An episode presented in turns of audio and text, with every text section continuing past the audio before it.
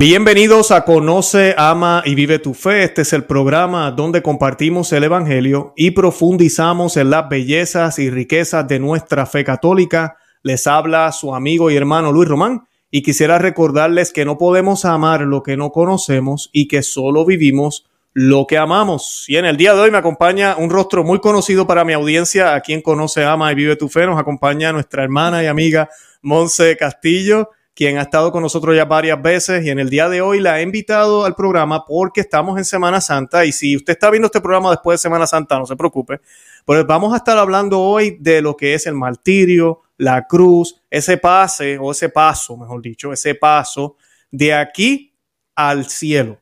Y esos últimos segundos son cruciales. Para eso venimos a la tierra, a prepararnos para esos últimos segundos, ese gran paso que tenemos que dar de aquí de la tierra al, al, hasta el otro lado y qué mejor ejemplo que la pasión de nuestro Señor Jesucristo, modelo de todos los santos, de todos los santos mártires y no, y no mártires, ¿verdad? De sangre, porque todos estamos llamados al martirio.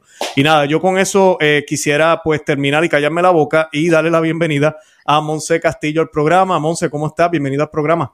Bendito Dios, muy bien. Muchísimas gracias por la invitación.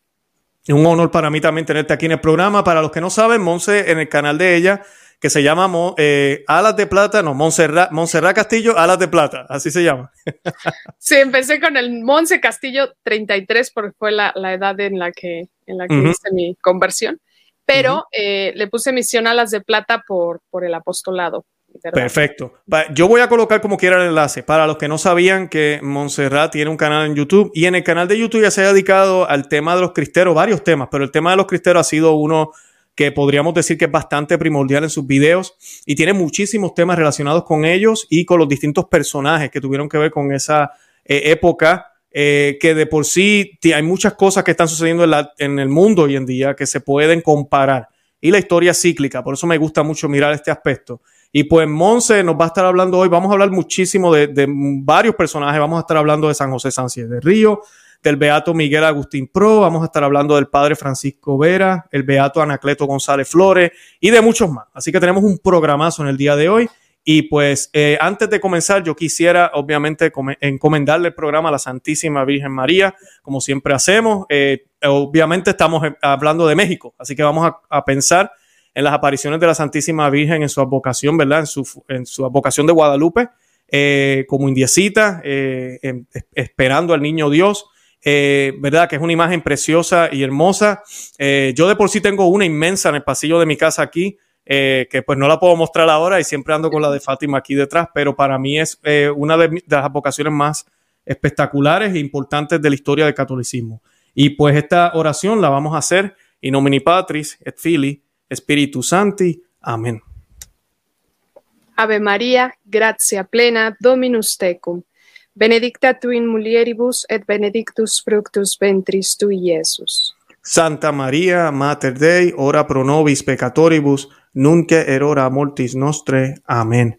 In nomine Patris et Filii, Spiritus Santi. Amén. Bendito sea Dios. Perfecto. Bueno, para comenzar, yo quisiera, Monse, que nos contara cómo rayos tú llegas a estar hablando tanto de los cristeros en tu canal. ¿Qué pasó? ¿Qué te atrajo? Además de ser mexicana y estar en esa tierra eh, que estoy loco por conocer, ¿por qué decidiste, uh, te atrajo este tema, vamos a decir? Eh, bueno, eh, justamente me estoy dando cuenta recién que es 3 de abril y yo, eh, eh, digamos, recibí mi bautizo, así que hoy estoy cumpliendo, digamos, años de vida. Ah, el 3 de abril de hace dos años, me estoy dando cuenta, qué maravilla. Eh, bueno. qué alegría, oye, estoy bien emocionado yo también, qué bueno. Sí, sí, qué, qué gracia el poder este, compartir este día una eh, eh, una historia que a mí me ha tenido tan impactada, tan conmocionada y tan eh, apasionada sobre este tema. ¿Por qué? Porque, bueno, yo recibo mi bautizo, em, obviamente que todo fue respuesta de Dios a mis oraciones que le hice con mucha fe en ponerme a su voluntad. A todo esto que cuando yo recibo mi bautizo hace dos años, pues em, entro a la Santa Iglesia en un momento de crisis muy dura que estamos viviendo, con esta, esta pérdida de la fe, ¿no? Y en esa investigación y en ese pedirle a Dios respuestas de qué está pasando dentro de nuestra Santa Iglesia, porque tantas personas ya no son conscientes que nuestro Señor está presente en la Sagrada Eucaristía, cómo es que han dejado de concebir que es tan importante ante el Rey de Reyes que se doble toda rodilla y que se reciba con la dignidad que se merece. Y empecé a pedir a Dios con mucha fe y a buscarle también respuestas, ¿verdad? Entonces, entre todo esto, Dios me fue echando una manita, encuentro la Santa Misa tradicional gracias a alguien que se puso a criticarla. Entonces, gracias a esa crítica, bueno, ya pueden ver después en mi canal eh, completo este testimonio, pero gracias a eso llego a la misa tradicional y gracias a que llego a la misa tradicional, alguien de allí eh, que está haciendo apostolado con este, la misión San Elías me cuenta del canal del padre Javier Olivera Rabasi y ahí me encuentro, bueno, eh, em, apologética full porque me estaba lloviendo pedradas por todos lados y yo necesitaba así como para defender mi fe de muchas maneras respuestas y, me ayudó muchísimo encontrar el canal del padre. Encuentro el Sumorum Pontificum que el Papa Benedicto XVI llama a regresar a la, a la, a la tradición, porque yo me doy cuenta que en la tradición pues evitas graves errores litúrgicos, evitas que los sacerdotes cometan eh, eh, eh, ofensas a Dios. Entonces, me aferro a buscar la tradición y, encuentro el Sumorum Pontificum y viene el Congreso Sumorum Pontificum, que por cierto creo que tú ibas a ir, mm, terminó yendo tu esposa. El caso es que voy al Sumorum Pontificum y de camino me vengo escuchando en una de las conferencias del padre Javier Olivar Rabasi, que por cierto él tiene doctorado en historia y su tesis doctoral fue sobre los cristeros, así que les recomiendo mucho el canal. Entonces, me escucho esta conferencia y me conmueve muchísimo. Yo dije, ¿cómo es posible que como mexicana me hayan ocultado esta historia? O sea, ¿qué clase de gobierno canalla se atreve a haberme cambiado de esta manera, ¿no? toda la verdad y habernos ocultado esto que es parte de nuestra raíz, parte de nuestra historia. Llego a Guadalajara y empiezo a conocer eh, en, la, en el Sumorum Pontificum y feligreses de la Fraternidad Sacerdotal de San Pedro, que muchísimos son hijos de mártires, nietos de mártires, un sacerdote que es sobrino de, uno de los mártires que, despedazaron. Entonces, me empiezo a encontrar con historias de primera mano, o sea, ya no solamente fue una conferencia, fue encontrarme con personas que me testimoniaban. Sí, a mí, mi a mi tío le abrieron las piernas y le, lo desollaron vivo y no sé qué. Y cuando te encuentras este tipo de historias, son testimonio, porque el, el, el, mártir significa eso, testigo de la fe. Y ahí, ahí te das cuenta, porque qué poder humano puede o sea, nadie, nadie, yo, yo creo que nadie en su, en su naturaleza humana puede con un martirio si no es por obra del Espíritu Santo. Es ahí donde te das cuenta que la palabra de Dios es clara, que habla nuestro Señor, que al que, al que sea testigo de él, el Espíritu Santo lo va a ayudar, ¿no? Lo vemos desde los mártires macabeos, lo vemos en, las Sagradas Escrituras y nuestros mártires que, que, tuvimos en México y de primera mano que pude recibir esos testimonios, dije, es que si no fue obra del Espíritu Santo, o sea, qué mayor testimonio que ese, ¿no? Por eso dijo Tertuliano, los mártires son semilla de cristianos, porque dices, si este hombre, a pesar de que lo están desollando vivo, aún así no niega a Dios, pues entonces Dios existe.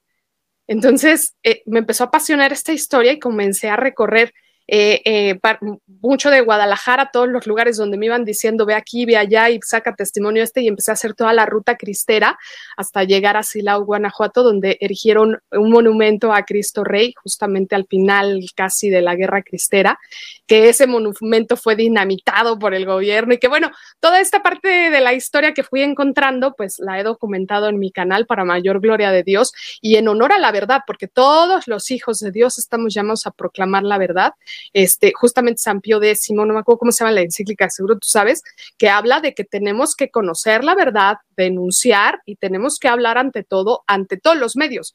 Y ahora que, bueno, en las redes sociales tantas personas están perdiendo su alma, pues ese es donde estamos teniendo que luchar en estos momentos por, por proclamar la verdad, por sacar a la luz la verdad y la historia y lo que ha pasado realmente y evangelizar al final, porque muchos han perdido la fe, y han perdido a Dios por todas estas estrategias en las que nos han ocultado todo lo que, lo que ha pasado.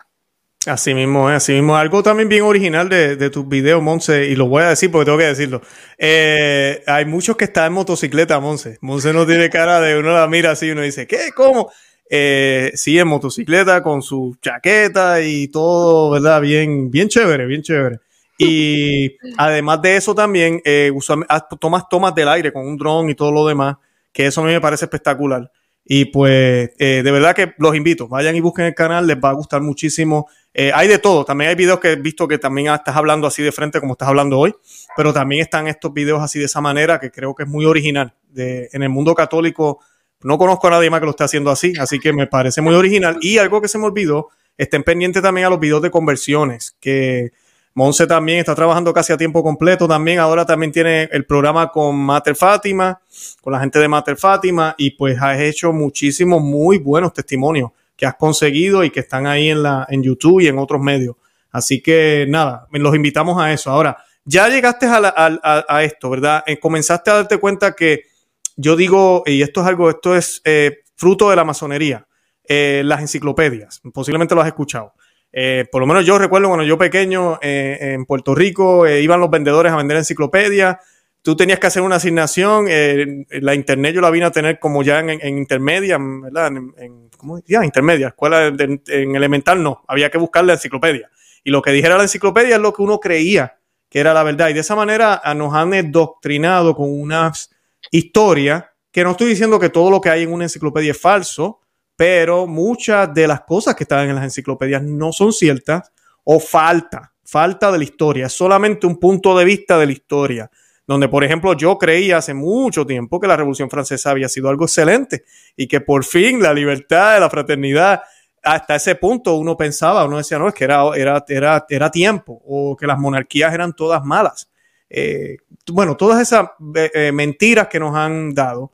Y con la batalla cristera también y con lo que ha sucedido en México, ha habido mucha distorsión y mucha manipulación de la historia para ocultar lo que ha habido eh, detrás de la historia de la masonería y de todos los intereses que hay, eh, lamentablemente, anticristianos y también este, con otros intereses que, han surgido.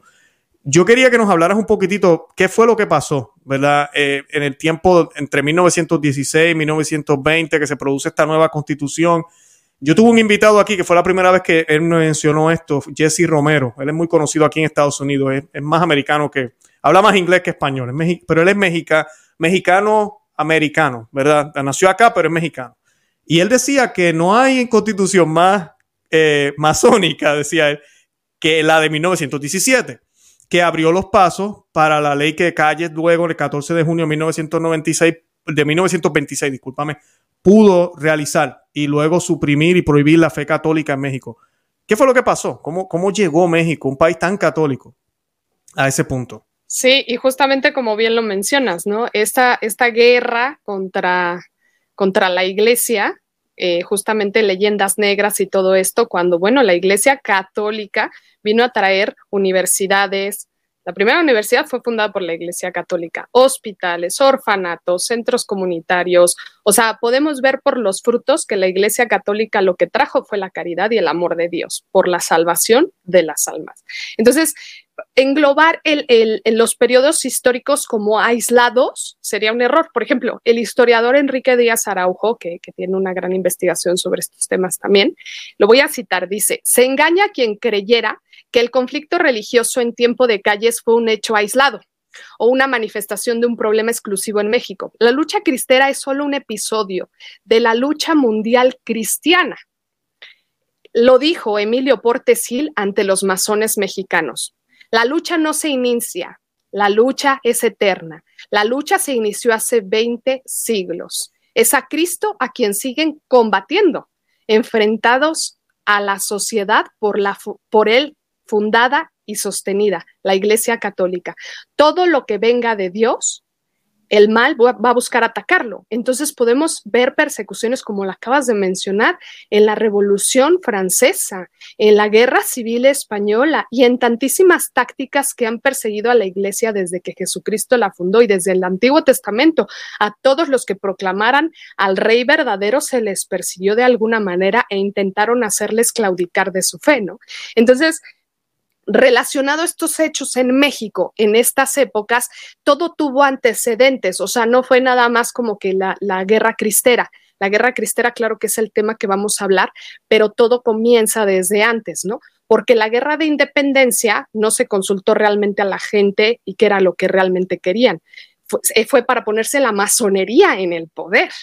Entonces, de allí comienza una guerra para sacar a la iglesia de todo, para quitarle todos los bienes a la iglesia. Fue en realidad para robarle, ni siquiera fue para hacerle justicia al pueblo.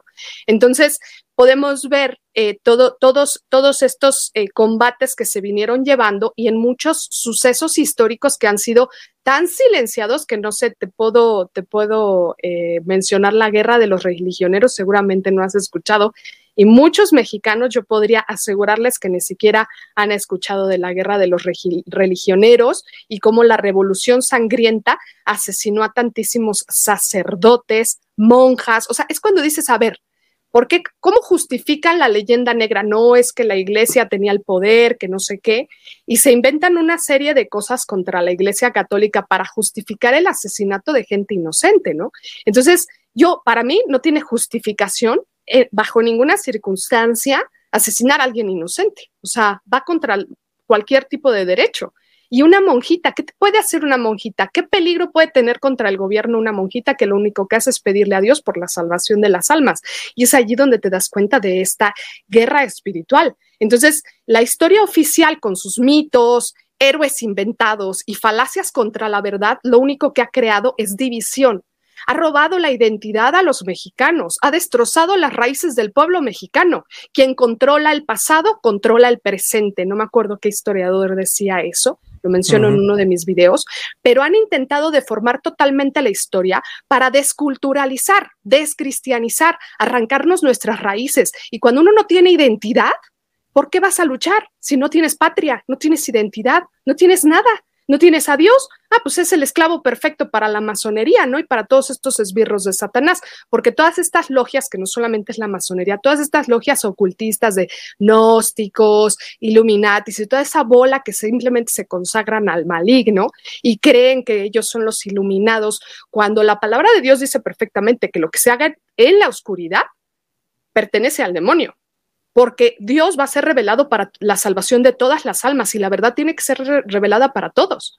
Entonces esos que se creen especiales porque les fue revelado algo, pues nada más están siendo engañados, pobrecitos. Por eso tantos masones se han salido de allí y tantos se han salido de esas sectas y han terminado declarando la gravedad de ese asunto y esos planes que tienen para ponerse en el poder porque por eso están cambiando su alma, cambian la eternidad por un poco de dinero, un poco de poder. Entonces, estos esbirros se ponen en el poder y le hacen la guerra a la iglesia de Dios. Entonces, remontamos de la pluma del beato Anacleto González Flores, que más adelante vamos a hablar específicamente de él, pero él, el grande intelectual, este, estudió derecho justamente para defender a la Santa Iglesia Católica y lo voy a citar sobre lo que él dice.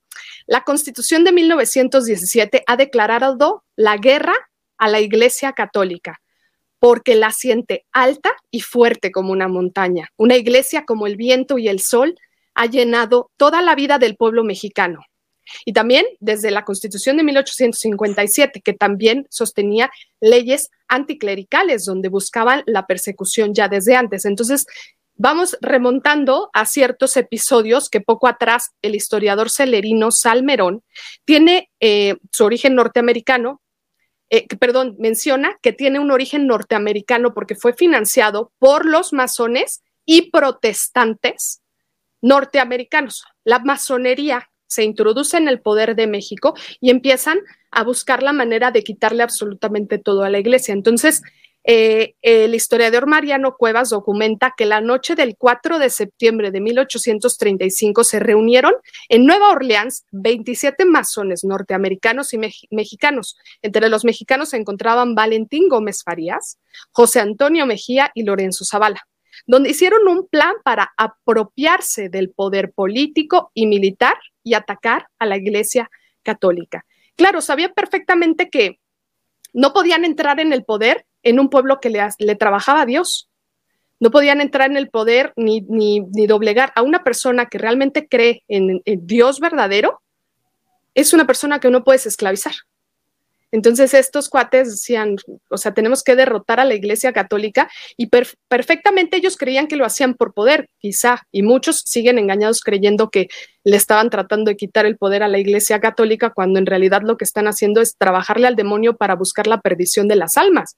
porque si realmente creyeran en Dios, entonces ¿por qué financiar a tantas sectas protestantes, no? Eh, ¿por, qué, ¿por, qué, buscar que las personas negaran a Jesucristo? ¿Por qué hacerles que gritaran viva calles? ¿no? Más adelante hablo de eso, pero entonces la intervención militar de los Estados Unidos desde 1860 fue lo que dio triunfo a los juaristas. Juárez, aclaró, el, el presidente este, fue un masonete también y puntual para imponer las leyes de reforma. O sea, él comenzó toda esta separación donde permitió la violación de la soberanía nacional y aceptó armas extranjeras para conservarse en el poder y matar pueblo, matar a su pueblo. Le valió gorro para mantenerse en el poder, además de que introdujo y financió sectas protestantes. Las primeras sectas protestantes que entraron a México fue gracias a Juárez y muchos de los bienes que le quitó a la iglesia se las dio a estas sectas. Las leyes de reforma fueron proclamadas el 12 de julio de 1859 y pasaron a formar parte de la Constitución de 1857. Estas trataron abiertamente de la confiscación de los bienes a la iglesia, confiscación, robo total. Entonces, no solo fue una era eh, anticatólica, sino también antisocial. Esa leyenda negra que se repetía, eh, como lo digo ahora, repetían como loros, que la iglesia rica y el pueblo pobre, y como lo podemos seguir escuchando actualmente por gente que ignora totalmente el tema. Y la desmiente el mismo Porfirio Díaz, que, que también tuvo, tuvo sus cuentitas ahí. Lo voy a citar lo que dijo Porfirio Díaz. Las causas tan cacareadas de la persecución a la iglesia no existen. No hay tales cúmulos de dinero. Quien se levanta es el pueblo cuando se le hiere en su muy legítima libertad de conciencia. Y el historiador Raúl Bringas explica que después de la independencia México sufrió un estrepitoso derrumbe económico y una continua inestabilidad política y social. Y los impulsores de la reforma no buscaron favorecer al pueblo, ni a la patria, sino a la nueva clase política. Ellos fueron simples títeres. En 1873, Lerdo de Tejada, un gran traicionero también de la patria, y masón, por supuesto, creó un registro de sacerdotes y planeó el despojo de bienes y derechos de la Iglesia Católica. Y en abril de ese año el gobierno expulsó a la Compañía de Jesús. Y el 20 de mayo, monjas hermanas de San Vicente de Paul, de Paul, perdón, que eran 410 monjas, atendían a 15 mil personas por amor verdadero, a 15 mil mexicanos pobres. Ellas recibían, ellas les daban todo su amor y toda su caridad y entrega para ayudarlos y atenderlos y fueron expulsadas del país. Muchos también fueron torturados y asesinados simplemente por ser católicos. Entonces, esta política agresiva al pueblo entre 1873 y 1873 hicieron que muchos católicos se levantaran en esta eh, guerra conocida como la guerra de los religioneros. Tremendo resumen, gracias, gracias. Mencionaste unas cosas que quería escuchar hoy y lo dijiste, perfecto. Eh, algo que quería mencionar rapidito o rescatar de lo que me dijiste. Una de las cosas bien impactantes de, Juárez cuando se hacen estas reformas o lo que sea, las leyes, eh, el, supuesto patrimonio, todo lo de la iglesia era del pueblo, mentira, están robándole a la iglesia. Eso es lo que están haciendo que si no me equivoco, todavía los templos son del gobierno, ¿verdad? En México, todavía, que es uno de los lugares, no estoy diciendo que es el único, no estoy seguro, pero ejemplo aquí en Estados Unidos no es así. Los templos son de la Iglesia Católica, eh, nada que ver el gobierno. Eh, es interesante, eso lo aprendí yo hace un tiempo, yo solía invitar, hace tiempo que no lo tengo en el programa, el señor Juan Bosco, eh, lo tuvo un tiempo en el programa, pero él nos contaba esas historias acá en Conoce a María tú hace como tres años atrás o cuatro. Pero esa fue una de las cosas que más a mí me impactó muchísimo. Eh, porque sí, le robaron a la Iglesia Católica completamente. Le robaron a la Iglesia Católica todo, eh, como si nada. Y lo más que me impacta es por qué tenían que sacar a la orden de los jesuitas. ¿Por qué? Porque los jesuitas no le responden a los obispos. Los obispos podían ser comprados en México los obispos podían traicionar a la iglesia de Roma estando acá en México. Yo no estoy diciendo que los obispos lo hicieron, pero pudo haber, si buscamos, posiblemente había habido alguno que, ¿verdad? Más o menos cooperó con, lo que estaba pasando en aquel tiempo, pero los jesuitas no. La orden de, los jesuitas responde directamente al Papa, a Roma. Y para cualquier persona que quiera imponer una dictadura, una, no una dictadura, bueno, es una dictadura, pero una ideología como esta, donde no queremos tener una iglesia o un gobierno sometido al orden natural, al orden de Dios, en su representante, el vicario de Cristo en Roma, saca a los jesuitas. Tienes que sacarlos de aquí, que no pueden estar aquí. Por eso fue que fueron los primeros que, que, sacaron. Luego, pues, veremos, tú nos vas a contar qué pasa, ¿verdad? Porque no se queda ahí. Pero, pero quería rescatar eso porque tal vez los que nos están escuchando no ven la diferencia. ¿Por qué la orden de los jesuitas y no otra orden? Pues por eso, porque ellos siempre eran los soldados del Papa en todo el mundo y tenían potestad, de, ellos les rendían cuenta al Papa y le rinden, todavía es así, siempre ha sido así. Eh, así que nada, quería decir eso. Qué bueno que lo mencionaste, porque bueno, es una historia muy amplia, como bien lo dices, es, es bueno, eh, si quieres, al final del programa voy a dar referencia a todos los libros que yo al menos me he leído sobre este tema y que le recomiendo a todos, todo hijo de Dios tiene que conocer, como, como bien lo mencionas en cada programa, conoce, vive y ama tu fe, tenemos que conocerlo para defenderlo. Entonces, eh, eh, conocer parte de nuestra historia también nos ayuda a comprender por qué la han cambiado cuál es la intención, ¿no? ¿Qué, ¿Qué, es lo que buscan, ¿no? Como lo acabas de decir perfectamente, ¿por qué expulsar a la compañía de Jesús? Ah, pues tiene esta razón, ¿no? ¿Por qué prohibir a los sacerdotes usar hábito? Ah, pues porque evangelizan, por supuesto, mm. ¿no? Entonces, una serie de leyes que te parecerían absurdas, parecerían una locura, pero después te das cuenta el trasfondo del por qué lo están haciendo. ¿No? Entonces, eh, bueno, ¿quieres que continúe? Porque no he terminado de... Sí, adelante, adelante. Y justamente como hablaba yo de los antecedentes, que pues no es casualidad que todas las dictaduras hayan declarado la guerra contra el cristianismo, como declara el Papa León XIII, que la masonería es una sociedad secreta y tiene como objetivo destruir todo el orden religioso y civil establecido por el cristianismo. Entonces nos damos cuenta que todas las dictaduras y todo lo que podemos ver de daño que se ha hecho a la humanidad ha buscado destrozar la Iglesia Católica. No es casualidad que el mal siempre busque destrozar todo lo que viene de Dios, porque pues yo no veo a nadie atacando esas sectas, que por cierto hay más de 40 mil denominaciones, nadie ataca todas esas pseudo religiones, que si la nueva era, que si el budismo, que si el orientalismo y todas estas bolas de falacias que lo, que uno, lo único que hacen es perderse almas. Entonces, ¿atacan qué? Pues la verdad, la verdadera religión y el medio de salvación para tantísimas almas, ¿no? Para hacerlos salir de ese medio de salvación. Entonces, regresando a la respuesta eh, justamente em, de, de, este tema, eh, desde la Constitución 1857 eh, admitía la libertad de conciencia, por lo que el gobierno masón carrancista no podía legalmente proscribir la religión. Así que hicieron la Constitución de 1917, y ahí voy al punto, donde se despoja la Iglesia de sus bienes materiales y medios para su labor y le niega su derecho de apelación.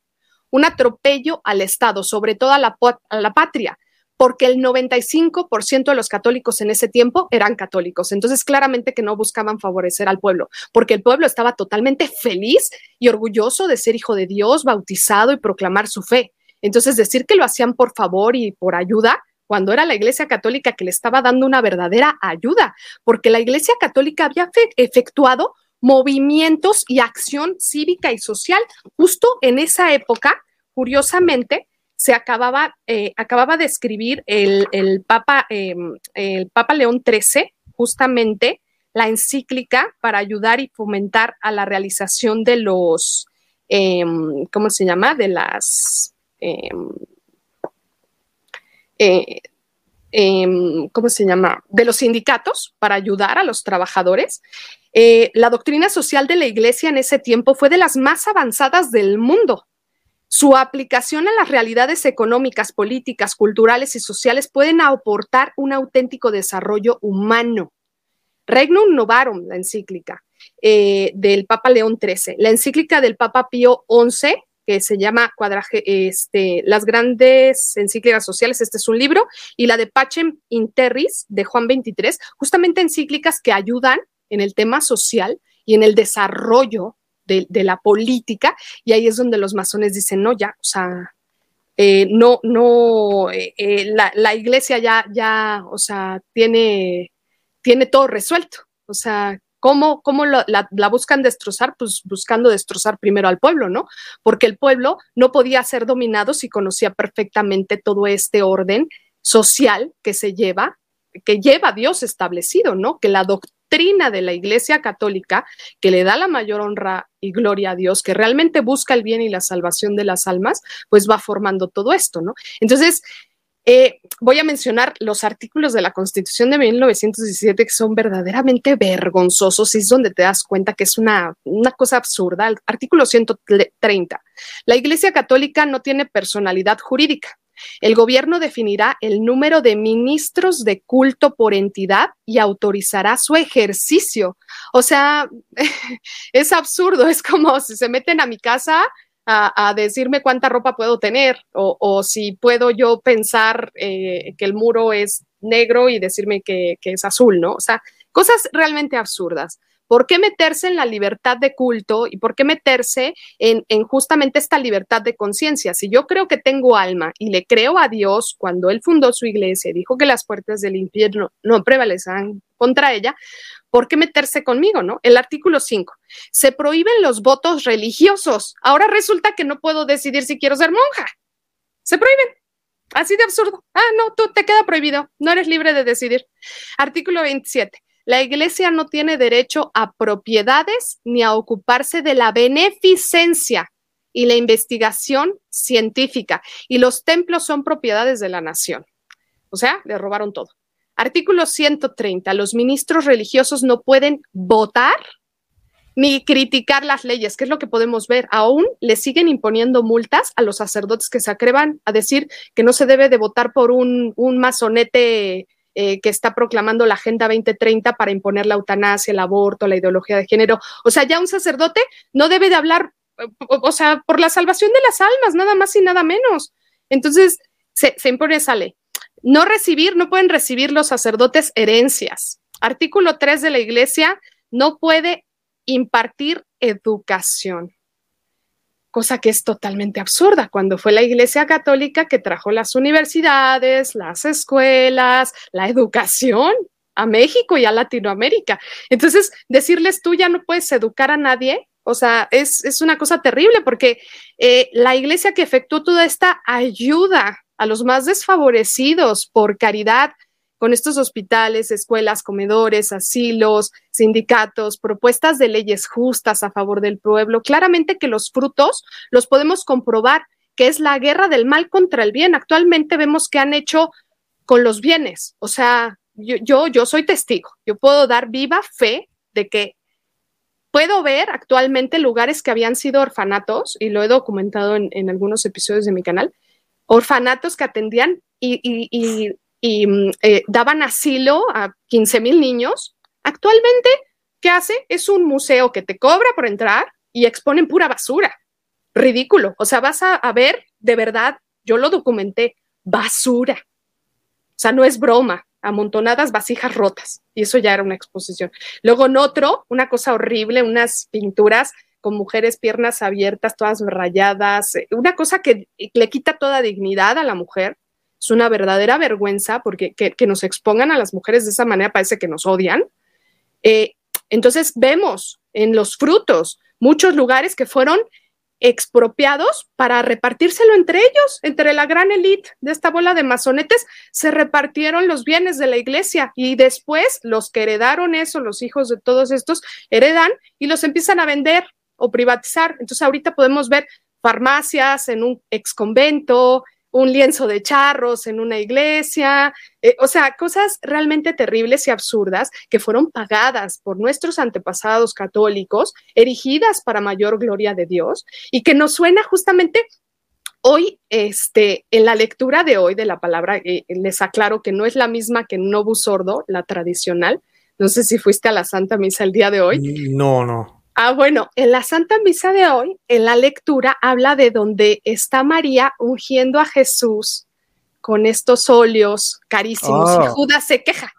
Judas dice esto de, uy, podrían eh, darle no sé cuánto a los pobres y no sé qué. Es el mismo engaño de la masonería casualmente. El mismo engaño de la masonería es, ¿por qué le vas a dar esto a Dios? ¿Por qué le vas a hacer un templo tan precioso a Dios que ni lo puedes ver? Dáselo a los pobres. Cuando la misma palabra de Dios dice, pobres siempre va a haber. Deja que me amen. Deja que me, que me den ese culto y ese amor.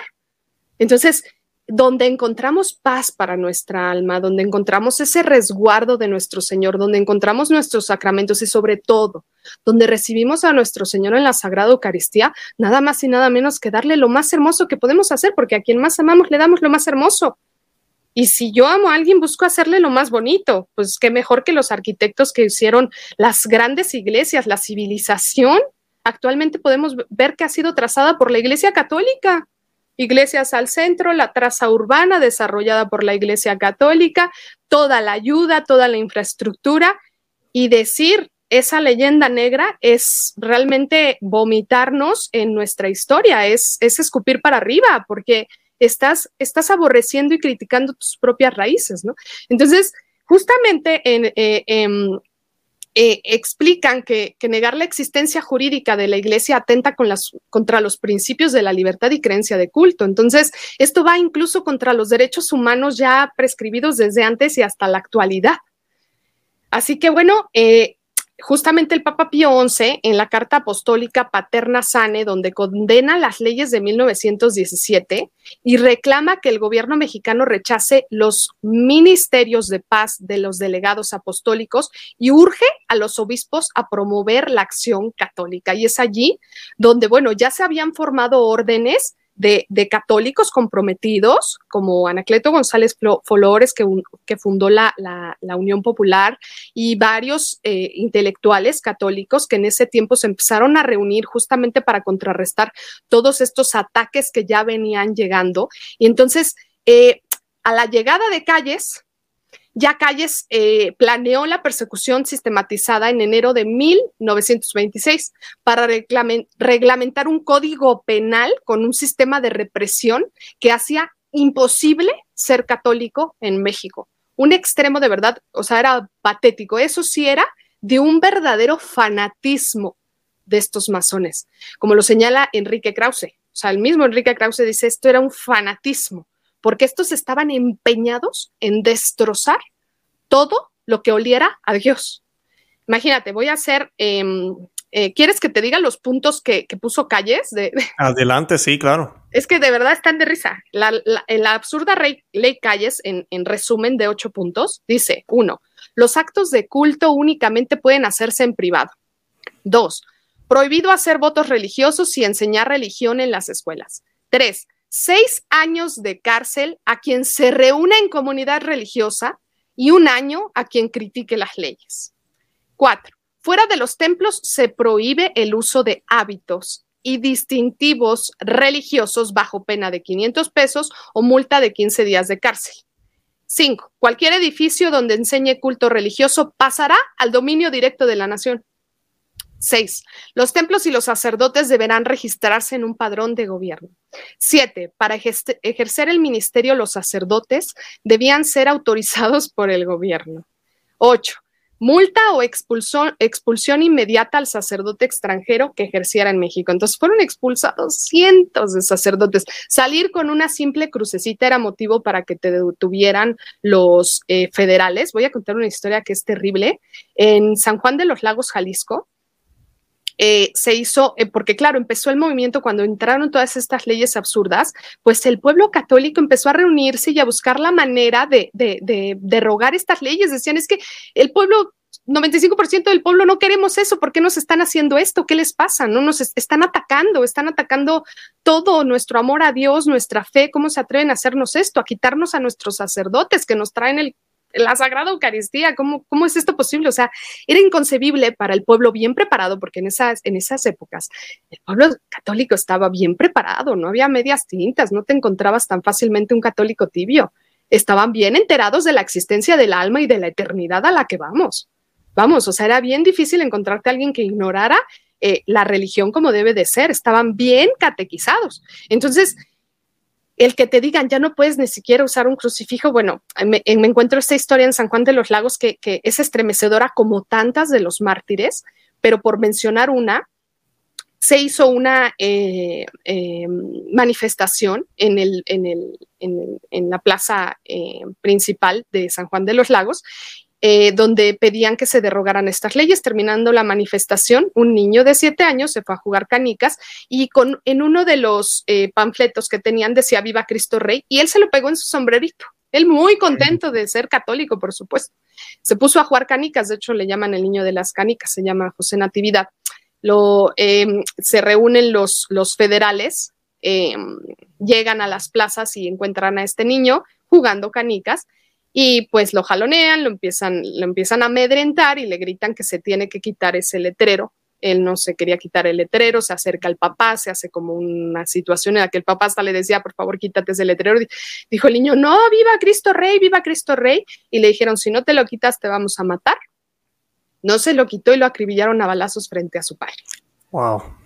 Y así tenemos historias estremecedoras donde comenzaron a entrar y matar monjitas que simplemente se estaban escondiendo, rezando, a entrar y matar católicos que estaban recibiendo la Santa Misa en su casa, entrar y matar niños, mujeres, todo parejo, no les, no les importó. Entonces, ¿qué nos, que nos damos cuenta que, que o sea, que, o, sea, no, no puedes proclamar o, absolutizar una ley a tal grado en el que mates a un niño de siete años, ¿no? Y ahorita vamos a llegar al tema que me vas a preguntar justo de San José Sánchez del Río. Entonces, es realmente indignante lo que sucedió en nuestro país y esta historia que nos han ocultado justamente para manipularnos y para hacer que las personas pierdan la fe, porque si realmente conociéramos, conociéramos de nuestra historia, muy poco podrían estar haciendo estos, eh, estos esbirros de Satanás contra nosotros y contra nuestra libertad, justamente como lo podemos ver actualmente en el gobierno, empobreciendo cada vez más al pueblo y manipulándolo a tal grado en que, en que estamos muy mal y no hacemos nada. Así mismo, ¿no? Y esto se ha vuelto algo mundial también. Mucha gente ha despertado, pero, ¿verdad? No es el tema de hoy, pero en la actual sociedad que vivimos, las cosas no están tan diferentes como pareciera. Las cosas están muy mal y lo que hay, lo que se está agendando y lo que se ve a nivel mundial no es bueno, no ni no pinta para bien, porque lo que quieren es control. Nos quieren controlar qué, gastamos, dónde vamos, qué hacemos, qué comemos, qué, creemos. Y lo que necesitan son excusas. Eso es lo que tratan de buscar, excusas. Las buscaron en esa época, uno busca la historia en otros países exactamente lo mismo, excusas aquí, excusas allá, para ellos controlar al pueblo. Eh, ahora, yo quería eh, preguntarte, Monse, porque una de las cosas que a veces la gente eh, se le hace difícil comprender es, ok, estos son católicos que aman su fe. Eh, ¿Cómo tú explicas que se armen? Que tomen metralleta, pistola, lo que sea que, usaron. Eh, ¿Cómo tú reconcilias eso con la fe católica? ¿Es, ¿Es, una guerra justa? ¿Es una batalla justa? ¿Qué me puedes decir de eso? Bueno, primero que nada, justo pasan estas leyes, comienzan todas estas injusticias entre el 26 y el 29 eh, en México, eh, donde encontramos en diferentes puntos de todo México que se comienzan a, a cometer todas estas injusticias. ¿no? Entonces, a través de todas estas injusticias donde martirizan y matan a tantos, yo tengo de primera mano, pueden ver en uno de los episodios donde hablo sobre, sobre Santo Toribio Romo, que una, una pareja de, ancianitos me cuentan que, que Santo Toribio Romo casó a sus padres y era gran amigo de la familia y los ayudó muchísimo. Y cuando lo martirizaron a Santo Toribio Romo, em, el tío de, esta, de estos señores, eh, se indignó tanto que se enlistó en el ejército cristero. O sea, ¿qué empezó a pasar? Que agotaron todos los medios. O sea, los cristeros se reunieron, o sea, imagínate que eran 16 millones de habitantes en México y reunieron dos, millones de firmas en, muy poco tiempo. Las enviaron a, la Cámara de Diputados y ni siquiera les importó abrirlas. Se enviaron gran cantidad de telegramas, se hizo un boicot, se, o sea, se hicieron manifestaciones y lo único que hizo el gobierno fue reprender y reprender y reprender. Entonces, eh, de hecho, hubo una reunión el 21 de agosto de 1926, de, donde los obispos Leopoldo Ruiz y Pascual Díaz se reunieron con calles y según el, el historiador Enrique Krause dice, que la actitud de los obispos es de conciliación y cierta humildad. En cambio, Calles es lacerante y áspero. Declara que la ley satisface sus convicciones políticas y filosóficas y les dice a los clérigos que si se rebelan, el gobierno está preparado para vencerlos. Y así, en, el mismo año del, 26, en 64 poblaciones del país, representando miles de católicos, enviaron cientos de telegramas a la, a la Cámara de Diputados, no les hicieron caso.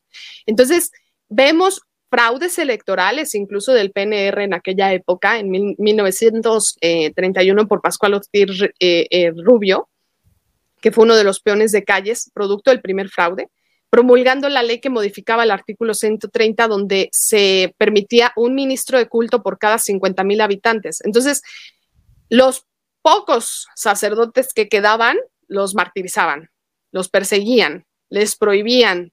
Eh, o sea, el, simple hecho de usar sotana era era, era contra la ley, entonces podían matarlo públicamente. El encontrarlo oficiando la Santa Misa era pretexto para matarlo públicamente. Entonces la indignación de los católicos comenzó a enardecer porque empezaron a agotar todos los medios pacíficos. O sea, el Beato Anacleto González Flores, que, ya estaba liderando la, la, la, Unión, la Unión Popular, la CJM, eh, la NLR, la Liga de Defensa, perdón, no me acuerdo las siglas, este, como justamente eh, con miles de miembros en, estas uniones y todos ellos buscaron todos los medios y Beato Anacleto buscó y buscó y buscó y proclamó el vamos a hacerlo de una manera estratégica, inteligente, porque sí pusieron en jaque al gobierno con el boicot, o sea, el gobierno ya se estaba viendo en jaque, ya estaban, o sea, estaban logrando algo, pero como empezaron a martirizar los, eh,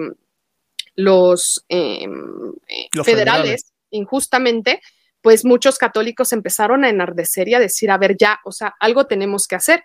Y justamente em, eh, el presidente Calles, eh, no me acuerdo con quién estaba hablando, que, que justamente le dijeron, ah, creo era con el presidente de, de Jalisco, que le dijo el presidente de Jalisco, pues mira, con esto que estás haciendo en Jalisco son bien bravos.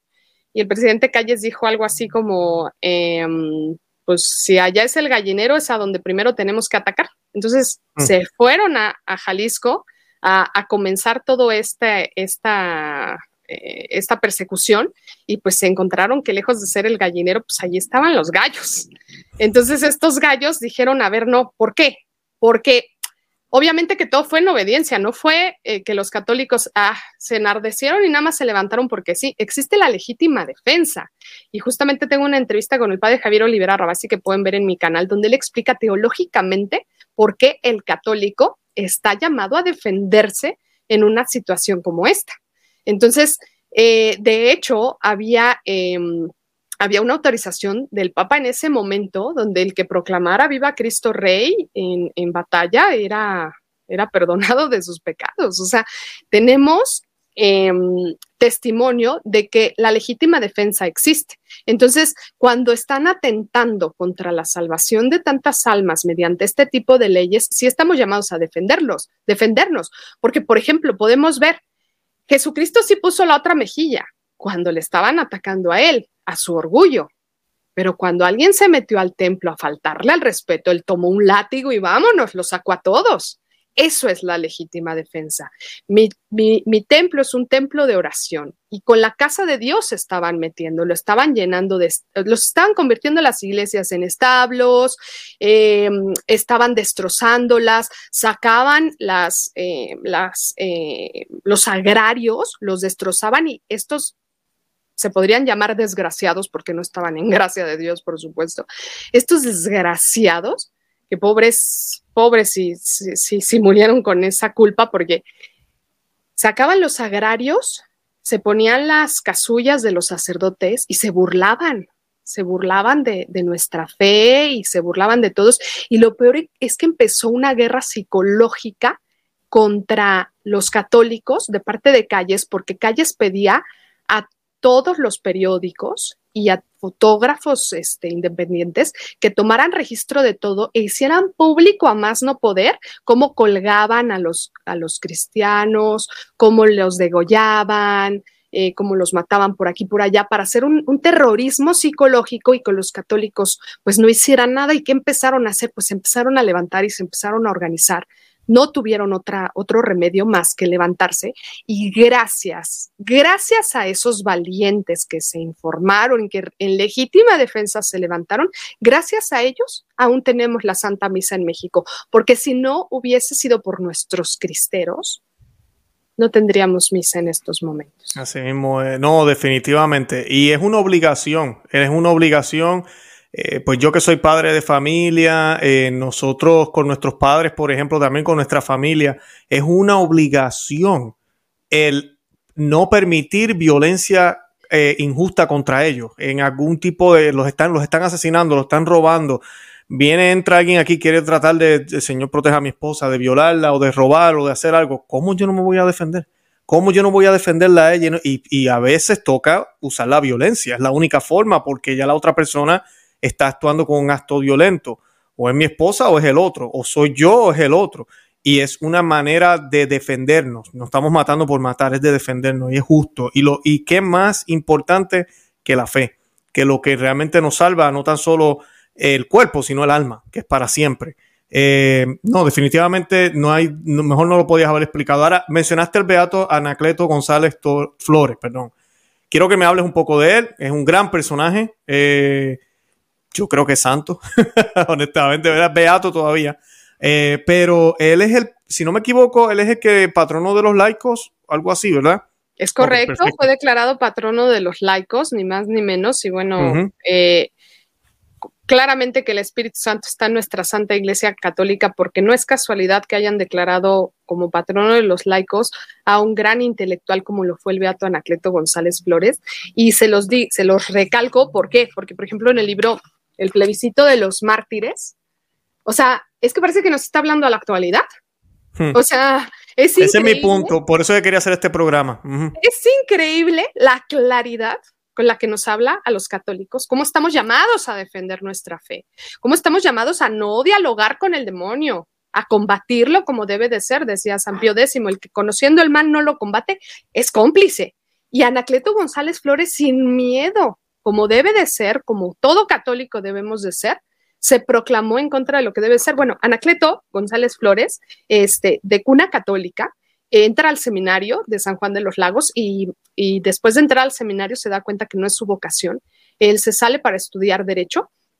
Este, y cuando se sale para estudiar Derecho, él tenía la, firme creencia de que yo voy a estudiar Derecho para defender la Santa Iglesia Católica, porque como te contaba en los antecedentes, ya venía una persecución muy fuerte. Entonces, sabía perfectamente Anacleto González Flores esta persecución y dijo, yo voy a defender la Santa Iglesia Católica. Y justamente cuando entra a, Derecho, podemos ver en la Universidad de Guadalajara, es el mejor promedio hasta la actualidad. Nadie ha logrado ah, rebasar su promedio brillante el Beato Anacleto González Flores. Entonces, él em, justamente de su pluma empieza a, redactar em, eh, sus discursos de una manera excepcional, donde enardecía al pueblo, los inspiraba a realmente defender, a de realmente unirnos. Empieza, eh, funda la Unión Popular, después se alianza también con la ACJM, que es la Acción Católica eh, de la Juventud Mexicana, que justamente en la encíclica del Papa Pío XI, él llama a la Acción Católica. Entonces dicen, vamos a hacernos cargo, bueno, vamos a hacernos cargo. Y todo en orden, no era nada más que era un hombre que hablaba por hablar, no, era de Santa Misa diaria, obviamente la tradicional, porque en aquella época no había nada de modernidades dentro de una santa. la única misa.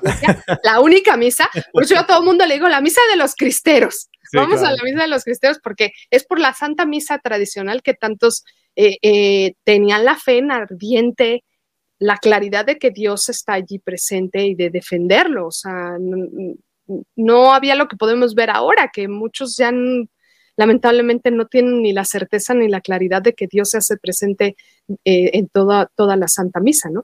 Entonces, Anacleto González Flores hace todo este movimiento en el cual, pues, eh, justamente al lado de, de Miguel Gómez Loza, que fue como su aliado. Anacleto era el intelectual y, al, y, a, Miguel Gómez Loza lo, llamaban como que la fuerza, la fuerza de, o sea, uno era la cabeza y el otro era la fuerza, ¿no? Porque uno actuaba y el otro era, era la, parte estratégica, ¿no? Entonces empiezan a hacer todas estas organizaciones y Anacleto González Flores es brillante en cómo, cómo habla de, incluso en, en, este libro del plebiscito de los mártires, a mí me causó mucho impacto cuando lo leí, porque incluso llama el beato, o sea, al, católico que enliste incluso a sus hijos en escuelas laicas está pecando. Y lo dice la Santa Iglesia Católica. O sea, él cita todo, todos estos temas del por qué em, eh, eh, es gravísimo el protestantismo, ¿Por qué la perdición de tantas almas? ¿Por qué tenemos que evangelizar? ¿Por qué tenemos que defender nuestra fe? ¿Y por qué bajo todos los medios? Él dice, no, todo, no solo debes ser católico en la Santa Misa, tienes que ser católico en todos los lugares que estés, en la escuela, en el trabajo, en el hospital, en la calle, en todos lados donde estés, es proclamar la verdad de Dios y no nos podemos quedar como perros mudos, justamente la misma palabra de Dios lo dice, ¿no? Y él, él decía que, que todas estas, él denunciaba tremendamente a la masonería, entonces, como él empieza a ser un líder, se coloca como uno de los líderes de todas estas eh, uniones populares de, católicos y la, acción católica y se empieza a proclamar como un líder por ser tan brillante y por, por llevar a tantas almas a la defensa de Dios.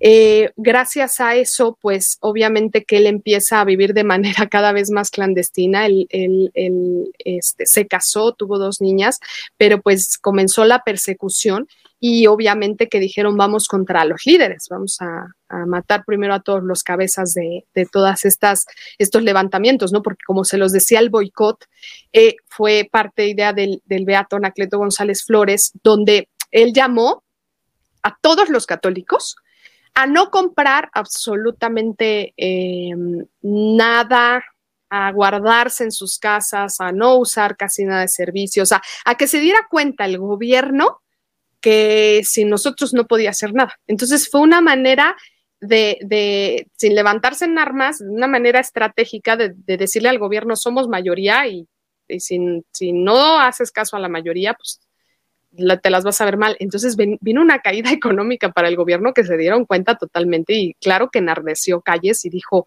a contra ellos y a matarlos, ¿no? Entonces comienza la persecución de matar líderes, matar sacerdotes y Anacleto González Flores lo, lo atrapan en la casa de los hermanos Vargas, que también fueron intelectuales y estaban en la acción católica. Y, y, cuando los, lo atrapan, lo llevan al cuartel este, rojo, si mal no recuerdo, y allí lo comienzan a martirizar, cosa que me parece terrible. Hay una película que no recomiendo para nada, que, no le hace justicia porque según en esa película lo mataron en la azotea con unas cuchilladas y yo, yo ah. estaba indignadísima. Sí, sí, sí. eso es mentira. Ay, lo torturaron. O sea, ¿qué es esto, no? Entonces, ¿sabes cuando se lo llevan al cuartel? Comienzan a torturar a los hermanos Vargas y él grita, o sea, él escuchaba eh, eh, cómo los estaban torturando, luego se lo llevaban a él y como que los intercambiaban con la intención primero de hacerlos claudicar. Porque ¿qué pasaba? Comenzaban a torturarlos rompiéndoles los, los, los, dedos, abriéndoles los pies, eh, o sea, eran métodos de tortura terribles, terribles, que ahí como lo decía desde un inicio, el Espíritu Santo les, dio una fortaleza sobrehumana, sobrehumana, porque no hay poder humano que pueda con ese nivel de tortura que manejaron contra ellos. Entonces lo, torturaron durante toda la noche y él no negó su fe en Dios, proclamó y gritó todas las veces que pudo viva Cristo Rey, se lo llevaron al, al bardón de fusilamiento y allí a gritos de viva Cristo Rey en posición de cruz, lo fusilaron. Entonces, eh, eh, yo cuento la historia completa en, varios de mis videos porque justamente entrevisto a un historiador que también hizo una tesis muy completa sobre el Beato Anacleto González Flores. Entonces, como es un programa donde tenemos corto tiempo, tampoco me puedo poner no, perfecto. cuánto. No, yo sé, tranquila, no te preocupes, perfecto, va, vas excelente. No, no, perfecto. Ahora, quisiera que me hablaras un poquito del padre Francisco Vera, que hay algunas imágenes en la internet, muy famosa la imagen. Eh, ¿Quién fue el padre Francisco Vera? Eh, y son de estas imágenes, ¿verdad? Calle creía que, ¿verdad? Con todas estas imágenes que se guardaron o se publicaron, pero cuando uno va a la internet, yo reto a la gente a que lo haga, vayan a YouTube y pongan, ¿verdad? Este, cristeros o lo que sea y van a ver las imágenes y son impresionantes, porque estas son gente de verdad, no es un documental, no es la película tal, la otra, no, estas son la gente de verdad. Y el padre Francisco Vera, ¿qué me puedes decir de Pues justamente el padre Francisco Vera se encontraba eh, oficiando la Santa Misa. Eh, como lo podemos ver en las fotos de fusilamiento, él tenía eh, su casulla, como, se, como siempre tuvieron los sacerdotes, este, y cuando lo atrapan estos, podría yo decir, esbirros del demonio, porque ¿cómo, cómo puedes concebir el, el, el que te enlistes en, el, en los militares para defender a la patria y vayas y mates a tu propio pueblo? O sea, no mm. concibo matar a un sacerdote. Yo, yo sigo sin comprenderlo, como mencioné a Santo Toribio Romo, este, eh, como lo dices al, al, al, padre eh, Francisco Vera, y como asesinaron a tantísimos sacerdotes, es una cosa terrible. Entonces lo, lo, eh, encontraron oficiando la Santa Misa. Este era un sacerdote que, que dijo, venga la ley que venga, yo obedezco primero a Dios antes que a los hombres. Así que yo voy a seguir con mi pueblo y voy a seguir em, eh, hasta las últimas, ¿no? Él ya sabía que lo iban a perseguir y que lo iban a matar y él decidió no huir, decidió mantenerse firme. Y, y bueno, em, eh, lo tomaron los, los eh, ¿cómo se llaman? Estos los federales y lo llevaron afuera de la iglesia y lo fusilaron frente a todos, niños, mujeres, todos. O sea, e, es inconcebible un hombre que está entregado a Dios por completo. Francisco Vera fue un sacerdote que, reconocido en este pueblo donde, donde muchísimos, muchísimos lo, lo, eh, lo amaron y lo, por ejemplo, la misma película que mencioné antes, que no le hace justicia de nuevo, José Sánchez del Río Menciona el nombre de la película. es la más conocida, ¿no? Que todo el mundo sabe. Eso es lo más triste, que fue tan buena la producción de, efectos y, tal, como para haber cambiado. Pues sabes que, Monse, lo que yo digo es, yo digo es que igual que esa película y las películas incluso La Pasión de Cristo, que a la gente le encanta, no hay nada mejor que leer la Biblia, punto. Y la historia hay que estudiarla, hay que leerla, busquen recursos. Eh, ningún documental, incluso ninguna eh, producción, va, es solamente una manera del director y el productor presentar una cosa, pero y algunas cosas son buenas y otras pues, ¿verdad? Este, las cambian un poco por la razón que sea. Eh, pero usted quiere saber la historia verdadera, busque, busque la historia como tal, que yo sé que Monse ha estado haciendo eso en el programa de ella, eh, ahí es donde uno realmente sabe, pero como dices tú, sí es verdad, uno ve las películas y uno dice como que... Ah, es que al final, exacto, las películas buscan de alguna manera como a lo mejor dulcificar ciertas cosas y tal, porque la verdad es que la, la, verdad supera la ficción.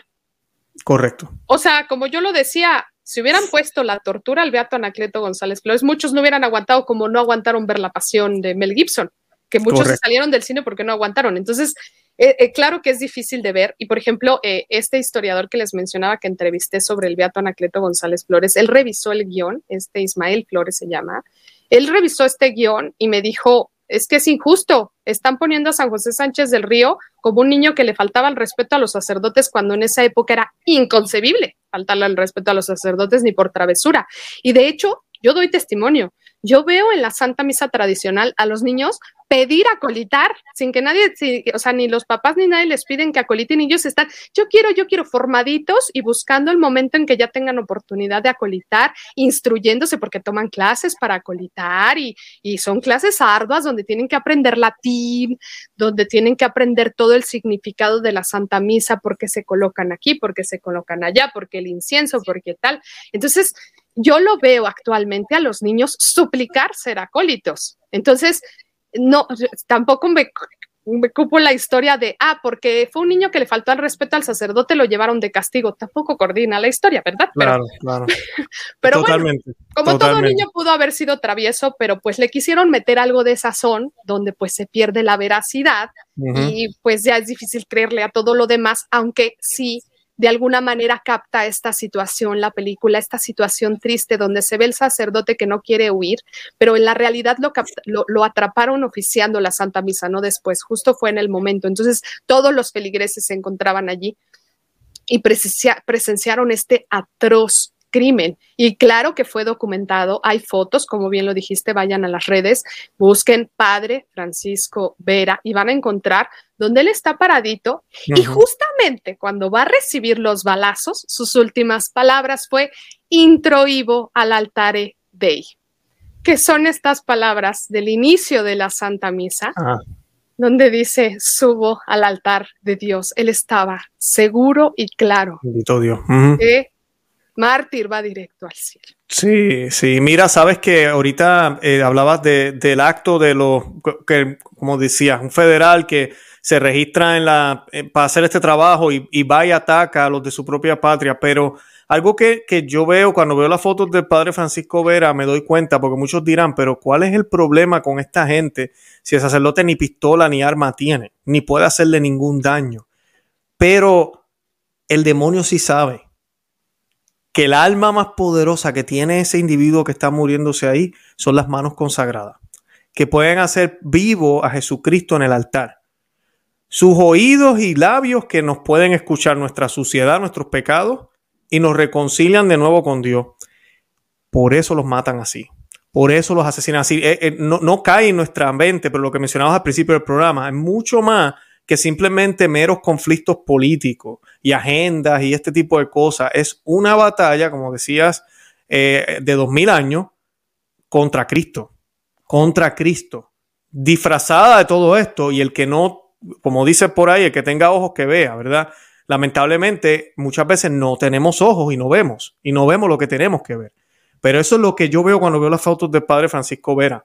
Eh, obviamente es una injusticia, pero el demonio sabe, es que no hay peor cosa que un sacerdote católico.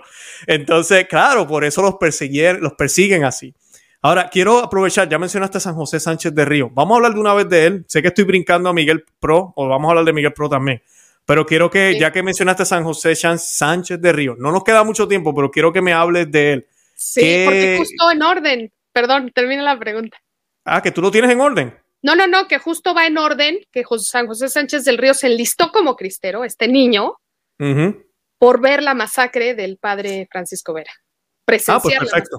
Perfecto, pues dale. ¿Qué me puedes decir de San José Sánchez del Río? Bueno, San José Sánchez del Río, este, este niño que fue acólito, que conocía perfectamente su fe y conocía verdaderamente la trascendencia a la que vamos, la patria a la que vamos, que es el cielo. Este niño, justamente su lema, es que lo, lo, lo pienso, lo vuelvo a repetir y se me vuelve a estremecer la piel, dijo, nunca fue tan fácil ganarse el cielo. Eh, San José Sánchez del Río, este niño con una piedad y una fe inquebrantables para, para esa tan corta edad que cualquiera diría, pues sería muy fácil morir de miedo y, esconderse y no hacer nada. Pues este niño, aunque no lo crean, eh, después de que mataron al Beato Anacleto González Flores, fue a la tumba del Beato Anacleto González Flores y pidió la gracia del martirio. Porque el martirio es una gracia que Dios le da a muy pocos, a sus mejores amigos. Entonces, cuando pide la gracia, eh, poco después matan al, padre Vera en su presencia y él va y se enlista con los cristeros, corre al ejército cristero, eh, se, mete, eh, le pide a Gorostieta el quiero enlistarme, quiero este, pelear y justamente pues, se le dijo, pues eres un niño, perdón, pero no puedes tomar armas, ¿no? Eres, o sea, no, pues ayudarnos por aquí, por allá y tal. Y él entusiasta, ayudó y ayudó y ayudó. De hecho, cuando le capturaron, lo capturaron eh, los, en una emboscada, lo, él le da su caballo al, padre Vega, si mal no recuerdo. Perdónenme si se me barre algún nombre, ¿eh? soy medio olvidadiza. Bueno, le da el caballo al padre, le dijo al padre justamente lo que le acabas de dar al tema, o sea, le diste totalmente al clavo. El demonio sabe que haciendo caer a un sacerdote, está haciendo caer manos que traen a Cristo presente en la Sagrada Eucaristía, que traen los oídos y el perdón de nuestro Señor, porque ellos son persona en Cristi, representantes de Cristo. Entonces, San José Sánchez del Río, que sabía estaba preparadísimo, le dio su caballo y le dijo, huye, porque se había, habían herido al caballo de este padre, de este sacerdote, le dijo, toma, o sea, tu vida, adelante, o, sea, eres sacerdote, por favor, tienes que huir. Entonces, eh, eh, eh, o sea, entre a regañadientes y todo el sacerdote termina aceptando la oferta, capturan a San José Sánchez del Río. Lo peor es que, bueno, como, como bien me dijiste, es, tenemos que resumir mucho el tema, pero entre los federales eh, se encontraba su padrino, me parece, o su tío, si mal no recuerdo, y este eh, estaba pues del lado liberal y le pedía a San José Sánchez del Río, ya, o sea, niega. Di viva calles, ah, porque por supuesto que los torturaban y los hacían eh, negar el viva Cristo Rey y hacían que gritaran viva calles. Entonces, claro que el demonio sabe perfectamente que em, un alma que niega a Dios, pues, pues difícilmente se salva, ¿no? Y lo que querían era, y lo que quieren hasta la fecha podemos ver, es la perdición de las almas. No era un acto de orgullo, ni de, ni de poder, ni de nada. Era un ¿Y dónde está lo diabólico? Espiritual, eso es lo diabólico. Entonces, em, intentaron hacer que San José Sánchez del Río negara a Dios, lo, lo encerraron, lo torturaron y le rebanaron las plantitas de los pies con, cuchillos hasta que lo dejaron totalmente eh, a, carne viva, al músculo, le rebanaron todas las plantas de los pies y lo hicieron caminar hacia, hasta el panteón, donde lo, lo fusilaron, le intentaron hacer negar todo el camino y él con alegría gritaba, viva Cristo Rey, viva nuestra Santísima Virgen María de Guadalupe. Y se la pasó gritando, viva Cristo Rey. Y, o sea, ese testimonio de un niño de 14 años, por supuesto que, hizo una cantidad de conversiones impresionantes y por supuesto que hizo que muchísimos que estaban medio tibiecitos o medio dormidos se levantaran. Entonces, los cristeros, por estos actos, comenzaron a organizarse cada vez más. Gorostieta hizo una serie de estrategias donde, bueno, Gorostieta también hizo una conversión muy fuerte, también cabe, eh, estaría bueno que investiguen sobre las cartas que escribió a su familia, porque ahí redacta justamente todo lo que fue viviendo y habla de San José Sánchez el Río, con mucho amor, por supuesto, porque Gorostieta al inicio fue, eh, fue un, estratega militar que, que la Unión Católica dijo, a ver, vamos a, necesitamos estrategas militares, pero somos simples, este, cristianos que necesitamos un militar que nos eche la mano. Y terminó diciendo Gorostieta, pues saben que yo voy a trabajar por amor a Dios porque esta es, esta es una guerra justa y, y si voy a ser un, militar va a ser para defender a la patria y la fe. ¿no? Entonces, eh, pues martirizaron de una manera terrible al niño, a San José Sánchez del Río y Joselito, que así le llamaban. Eh, como lo mencioné antes, nunca fue tan fácil ganarse el cielo. Para él fue muy fácil. Para muchos sería algo impensable, pero es una gracia que debemos de pedir a Dios y que el Espíritu Santo en esos momentos nos va a infundir la gracia de, de entender completamente que venimos a trascender, que venimos a la vida, vida eterna y que pues este cuerpo lo pueden, dice la palabra de Dios, no se preocupen por quien mata el cuerpo, preocúpense por quien mata el alma. Amén, amén, excelente. Y del, de, ¿qué podemos decir del padre Miguel Agustín Pro? Que es otra imagen bastante popular en documentales, en cosas que uno ve y uno, mira, uno que reconoce rápido se da cuenta. Eh, igual, busquen, eh, creo que es una imagen también que dice mucho. aunque él no está vestido de sacerdote, yo sé que tú nos podrás explicar eso un poquito. Eh, el Beato Padre Miguel Agustín Pro. Esa es la imagen. Esa misma. Tiene una reliquia de él. Sí. Ah, mira qué bien, qué bien. Excelente. ¿Qué nos puedes contar de, eh, de El Monse? Bueno, el padre Miguel Agustín Pro, que también siguió oficiando misas clandestinas, bueno, cabe mencionar que de cuna católica, un hombre excelentemente bien preparado, eh, se ordenó sacerdote como ya había comenzado la persecución eh, contra la religión católica, donde empezaron a expulsar sacerdotes. Él se había ordenado, no me acuerdo en qué parte de Europa, perdonen que no tengo aquí acordeoncito, pero cuando él se ordena sacerdote, él bien pudo haberse quedado como sacerdote en el país donde se ordenó, si mal no recuerdo, creo que fue Bélgica, pero cuando se ordena sacerdote, pudo haber decidido no, ¿para qué regreso si están persiguiendo y matando sacerdotes? Y él regresó. Él dijo, allí me llevó Dios, allí nací, y allí voy a ir a defender a mi rebaño. Yo soy un pastor y están este, persiguiendo a las ovejas y yo tengo que ir a, dar la vida por mis ovejas. Entonces regresa a, México ya siendo sacerdote ordenado y comienza eh, la persecución, empieza a oficiar misas clandestinas y hay un librito muy interesante, además de los libros de, de, Miguel Agustín Pro, del padre, San Miguel Santo, perdón. Em, además de los libros, me encontré un librito por pura casualidad, porque me encanta ir a meterme a las librerías antiguas a ver qué encuentro, y me encontré un libro que me causó curiosidad que dice Yo, la Madre Conchita. Hmm. ¿Y, por qué voy a contar esta historia? Porque es muy interesante que la madre Conchita, em, que es Concepción Acevedo de la Yata, em, justamente en este librito lo escribió mientras estaba encarcelada. Escribió toda su vida.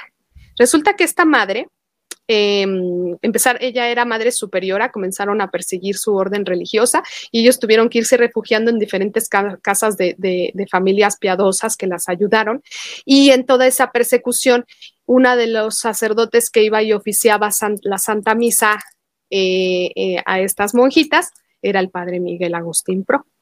Entonces, eh, cabe mencionar esta anécdota muy hermosa que menciona la madre Conchita y es que el padre Miguel Agustín Pro le propuso a, la madre Conchita, le dijo, la siguiente Santa Misa me voy a ofrecer como alma mártir, me voy a ofrecer como mártir por la fe y la patria mexicana. Voy a dar mi vida.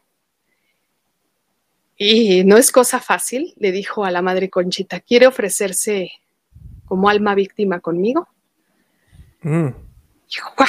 Y, claro, una monjita que sabía tengo que estar en obediencia, no fue una decisión propia. Ella, la madre Conchita, acudió con su director espiritual, que ni más ni menos el padre Félix Rugger, este que también vale la pena que lo investiguen. Se va con el padre Félix Rugger y le dice, padre, el padre eh, Pro me acaba de proponer ser mártir y, en la Santa Misa ofrecernos como mártires. Y le dijo, pero qué gran regalo te está dando Dios pero ni lo dudes, adelante. Le da el permiso. La siguiente Santa Misa la oficia el Padre Pro con otros más asistentes y se ofrecen los asistentes como, como almas víctimas. Eh, unos días después apresan al Padre Pro y, y apresan, si mal no recuerdo, a su hermano todo esto fue como una, una calumnia del asesinato de Obregón. Em, el, justamente el asesinato de Obregón, que les recomiendo mucho estudiar, que fue, ay, a ver si se ve, José de León Toral, este libro también fue una reliquia que encontré maravillosa, porque hay una leyenda negra justamente contra José de León Toral, porque él fue el que asesinó justamente al presidente Obregón. Entonces él se fue por la cabeza. O sea, él dijo, a ver, ¿por qué voy a matar a los federales que simplemente están siendo unos asalariados? Vamos por la cabeza de todo este movimiento eh, de, persecución. E hizo una estrategia donde él eh, mató directamente a Obregón. Y él se entregó. Como valiente, dijo, fui yo y listo.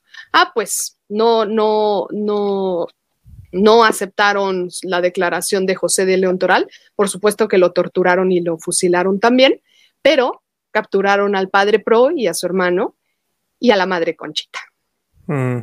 Justamente los que se ofrecieron como mártires los capturan. Entonces los capturaron, los culparon, no les, no les ofrecieron un juicio, no, no hubo pruebas que demostrara que ellos eran culpables.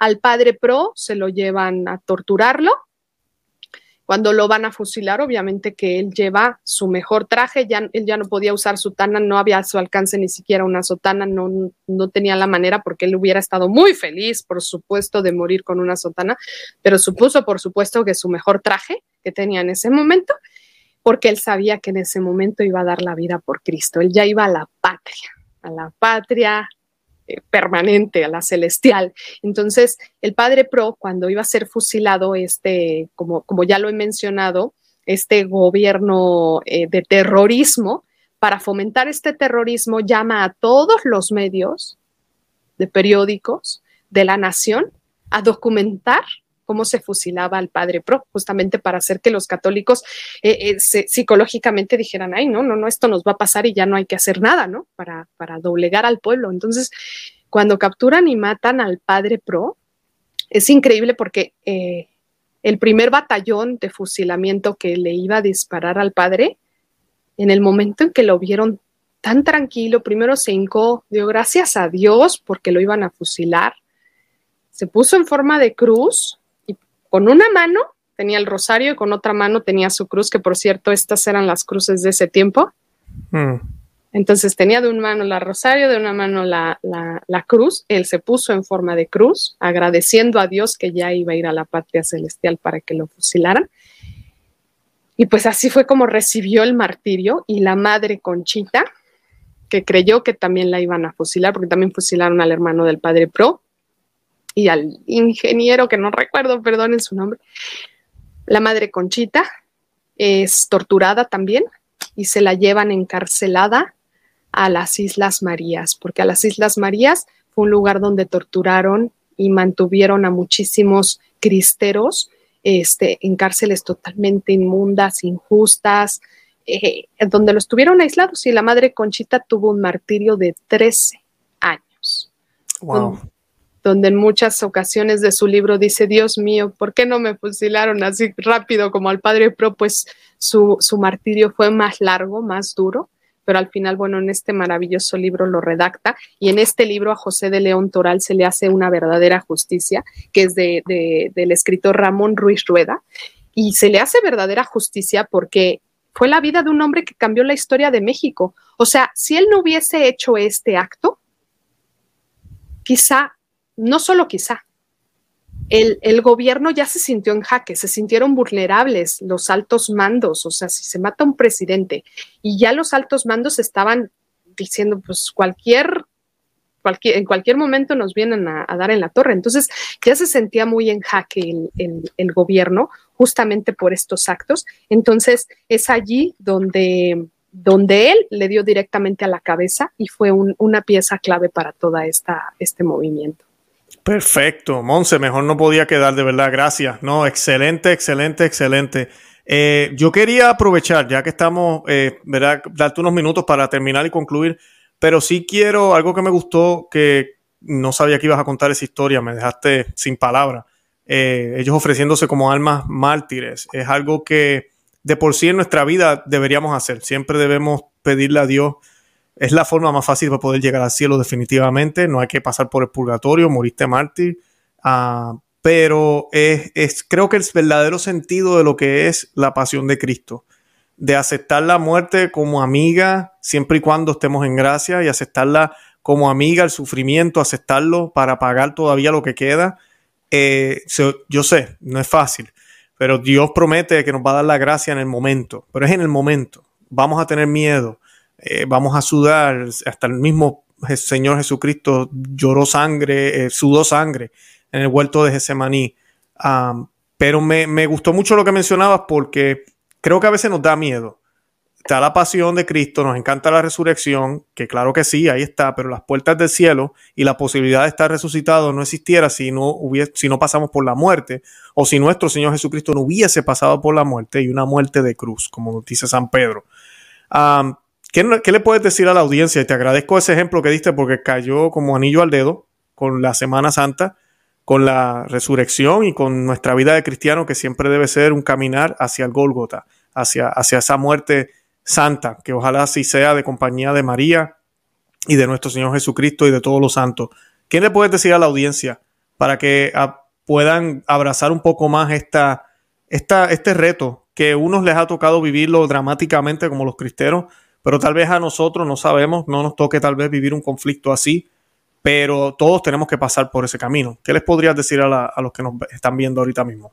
Claro, pues antes que nada, como la madre Conchita, que cuando le ofrecieron ser alma víctima, eh, obedeció, fue a dirección. Entonces, no todos se pueden ofrecer como almas víctimas porque algunos, por ejemplo, ya tienen a su cargo a otras personas, no sé, un padre de familia es muy difícil porque podría descuidar el alma de sus hijos, ¿no? Por decirlo así, pero no, no quítala, pero eh, siempre el, llevar esa dirección espiritual, actualmente que estamos en esta crisis donde son muy pocos sacerdotes para la cantidad de fieles que hay, pues es difícil tener dirección espiritual, pero sí hay que, hay que primero eh, consultarlo con un buen sacerdote muy bien preparado. El padre, mire, mi situación es así, quiero ofrecer como alma víctima, adelante. Pero también hay otra cosa, es que nuestro Señor, imagínense, si Él mismo, Dios mismo, Todopoderoso, no evitó el sufrimiento, no, no, no, lo, no lo hizo a un lado, lo aceptó y lo abrazó y lo abrazó por amor por nosotros, porque dice la palabra de Dios, no hay mayor amor que el que da la vida por sus amigos. El que ama verdaderamente muere a sí mismo. Entonces podemos encontrar martirios de todo tipo, o sea, no solo el martirio en el que en el que fusilan a una persona, sino como el martirio de la madre Conchita, sino como estas este martirio que pueden vivir a diario muchas personas incluso en la Santa Misa donde se les niega la comunión de rodillas y en la boca. O sea, ya podemos ver martirio verdadero en todos los aspectos, no solo cruento, sino incruento, o sea, no solo de sangre, sino también sin sangre, martirio espiritual. Entonces, estamos todos llamados al martirio de alguna manera, porque ser un mártir es ser un testigo de la fe. Entonces, si Dios mismo no evitó el sufrimiento, como lo acabas de mencionar, no le evitó el sufrimiento a su propia madre, que es una de las mayores mártires, qué mayor martirio que ver cómo masacran y torturan y crucifican a tu hijo, por por favor. Entonces, Dios nos dice que tomemos nuestra cruz y que le sigamos. El que no crea en Dios, aún así va a tener cruz. Todos vamos a tener cruz, todos vamos a tener sufrimiento de alguna manera. Entonces, está en nuestra decisión si la hacemos ligera, porque dice nuestro Señor, mi yugo es suave, mi carga es ligera. Entonces, Dios nos hace ligeros, Dios nos da la gracia. Yo no concibo esta vida ahora sin Dios. Y ahora entiendo por qué ese sinsentido con el que yo vivía, ese vacío con el que yo vivía, porque yo no me explicaba justamente como acabas de decir, yo no me explicaba el sufrimiento, yo quería una vida de felicidad todo el tiempo y, viva y, huyendo del sufrimiento en todo momento y lo único que hace es frustrarte la vida porque no hay vida sin sufrimiento. Entonces, eso es evitar justamente el amor, porque ¿dónde está entonces tu amor a los demás? ¿Dónde está tu muerte a ti mismo para entregarte por amor a los demás? Entonces es un, es un egoísmo el que estamos viviendo actualmente en el de yo quiero ser feliz y me valen totalmente los demás, no me importan. ¿Y dónde está la entrega de amor verdadero? El amor verdadero abraza el sufrimiento en compañía de nuestro Señor, porque Él nos lo hace ligero. Entonces tomamos nuestra cruz y la seguimos. Y como lo acaban de decir, ahora en cuaresma, abrazar ese dolor con alegría. Justo San Francisco de Asís hablaba de la perfecta alegría de darle gracias a Dios que nos da, que nos permite ese sufrimiento, porque muchas veces ese mal que Dios permite en nuestra vida es para corregirnos y para que no se pierdan nuestras almas. ¿Cuántas almas se perderían si no sufrieran? Dice en una de sus conferencias el padre Carlos Spahn, maravillosa esa conferencia, no recuerdo, perdón, en el nombre, pero él dice, no hay nada peor que le pueda pasar a un pecador que le vaya bien. No, ¿Por qué? ¿Por qué? Pues sí, no hay nada peor que le pueda pasar que le vaya bien, porque sin una crisis y sin nada no se da cuenta que su alma se está yendo al abismo y a la perdición. Y podemos ver claros ejemplos de personas con todo el éxito del mundo, el dinero, la cantidad, que todo lo que quisieran en la vida lo tenían y se han terminado suicidando.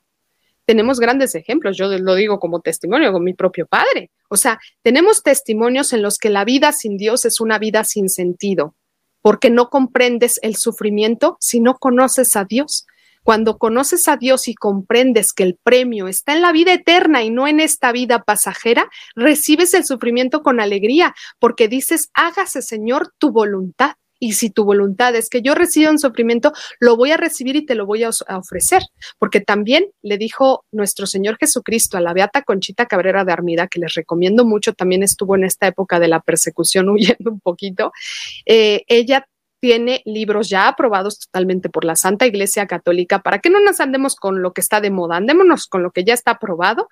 Y hay, hay este, las cinco obras de la cruz, donde nuestro Señor le da em, revelaciones a, la Beata Conchita Cabrera de Armida y ella en una de ellas escribe, hay un libro maravilloso que se llama De los vicios y las virtudes, se los recomiendo mm. mucho, lo, lo pueden conseguir muy fácilmente en librerías actualmente, y le dice que el sufrimiento actualmente está siendo totalmente desperdiciado porque no está siendo ofrecido. O sea, es sufrimiento que, que, que, se está perdiendo porque no está siendo ofrecido como debe ser. Cuaresma es para justamente reflexionar y acompañar a nuestro Señor en este calvario, en esta, en esta época donde, donde pasamos todos estos momentos de pasión de nuestro Señor, donde lo acompañamos y donde le ofrecemos todo nuestro sufrimiento, donde lo eh, eh, comprendemos, como bien lo había yo dicho, el mal Dios lo permite o lo manda para sacar el bien. No hay casualidades. Y, podemos, podemos pedir a Dios recibir siempre la gracia de, que Él nos ayude y nos direccione para, para que no se pierda nuestra alma ponernos a su voluntad. Y si Él nos envía un sufrimiento, hasta de ese sufrimiento aprender de Él, porque a veces hasta un dolor que nos tumba en cama nos enseña la humildad, nos enseña que no, no, somos eternos en cuerpo y que en cualquier momento podemos caer y que va a haber alguien que nos termine cuidando y nos, nos termine enseñando o, o disminuyendo esa soberbia del yo todo lo puedo, ¿no? Entonces, todo lo que Dios permite en nuestras vidas es para su mayor gloria. Y si nos permite un sufrimiento y le damos gracias y se lo ofrecemos con alegría, incluso hasta el sufrimiento que nos esté mandando el de abajo para, para, molestar, porque también hay vejaciones eh, que, que, podemos ofrecer a Dios con alegría, terminamos venciendo al demonio, porque así lo podemos vencer de muchas maneras, ofreciendo con alegría el sufrimiento. Y, y a todo esto, bueno, concluyo con eso, con abrazar la cruz de nuestro Señor Jesucristo eh, conocer la historia de nuestros mártires, conocer nuestra verdadera historia, las cruzadas, las persecuciones, qué ha pasado, porque ellos nos van a dar testimonio de Dios y nos van a ayudar a infundir en nosotros ese ardor y eso que necesitamos para salir y proclamar la única y verdadera religión. Y proclamar por qué en esta tierra solo estamos de paso y nosotros vamos a la patria. Y si a la patria nos toca una vida de sufrimiento, pues venga, porque el premio va a ser grande en el cielo. Y si en esta vida, bueno, pues también nos tocan premios, pues también sabemos que si estamos en manos de Dios, lo que nuestro Padre que nos ama nos, dé, nos permita y nos envíe, va a ser para nuestro bien. Amén, amén, Monse, gracias, de verdad que sí. Este, y nada, vamos a estar orando mucho por ti. Yo se lo pido a todo el mundo, como siempre lo hago con muchos de mis invitados. Por favor, el próximo Santo Rosario que usted vaya a hacer, pídale al Señor y a la Santísima Virgen María por Monse Castillo para que Dios le dé fuerza, sabiduría, eh, que no caiga en las tentaciones, y cae que se levante que no venga la depresión ni el desgano y que siga trabajando fuertemente para el Señor. Y nada, yo con eso me despido. Monse, te queremos mucho. De verdad que los amamos en el amor de Cristo y Santa María, ora pro nobis. Que Dios me los bendiga. Bye bye. Y que viva Cristo Rey. Amén, que viva Cristo Rey.